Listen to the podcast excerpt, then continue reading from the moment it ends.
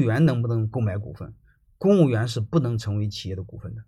公务员，你包括你老婆也不可以啊。我刚才说过，这个我我们公务员不能买，公务员的老婆也不能买啊。你最好找一个你的很旁系、很旁系的人帮你买，你和他签一个委托代持协议，然后这个委托代持协议最好呢，这个原件在你手里，所有的原件在你手里，别人都不能有。我不知道你听明白什么意思没有？啊，但是最好也不要锁在你把保险柜里，万一偷出来可麻烦了。你放在一个保险地方，啊，好，就就就你自己自己处理吧。啊，我的课怎么收费呀？啊，我我我我现在这个线下课很便宜。我那个呃，我一般是那个，呃，我一个月会讲两次的，嗯，在线上讲课，嗯，就就就就两三个两个小两个小时是一百九十九啊，一讲合伙人股权设计、干股激励，还有城市合伙人，啊，讲这个，呃，小公司怎么估值？小公司如果没有利润的话，就蒙就好了，嗯。你会发现，老百姓卖菜、卖地瓜呀、卖烧饼啊，你会发现他怎么估值？他怎么定价格？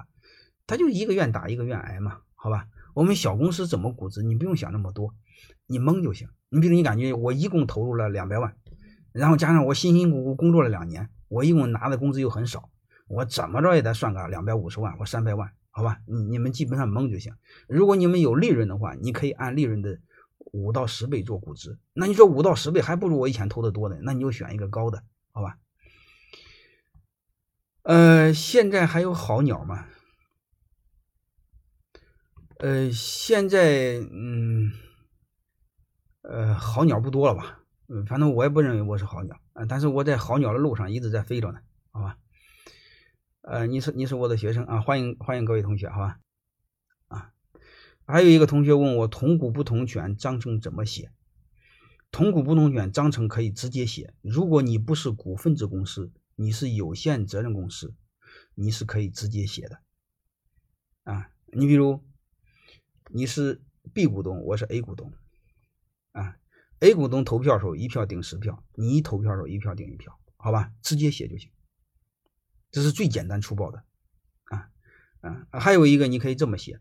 你比如你找找咱当地的一个投资人，他投资两百万，占二十个点的股份，你投资二十万，加上你这个人的技术，占八十的股份，没问题，你直接写就好了，好吧？